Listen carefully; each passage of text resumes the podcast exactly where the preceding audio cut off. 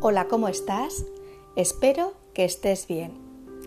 El estrés acumulado, el nerviosismo, la incertidumbre y las propias mochilas que cargamos a nuestras espaldas provocan tal revoltijo que a veces derivan en emociones mal canalizadas que incendian todo lo que está a su paso, a que te resulta familiar.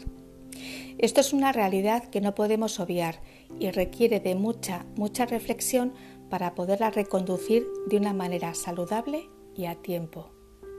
Y se me ha ocurrido hoy escribir una carta. La destinataria es la hostilidad y dice así, Hola hostilidad, te pido por favor que no me gruñas antes de terminar de leer esta carta y que me permitas expresarme porque los juicios preconcebidos no tienen por qué ser los certeros. No existe la opinión, sino opiniones, y cada una alberga sus razones, aunque cueste a veces verlas.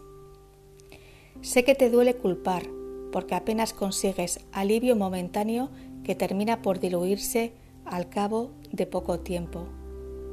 Sufres cuando te instalas en la oscuridad, porque te sientes mejor cuando estás con energía y en la luz.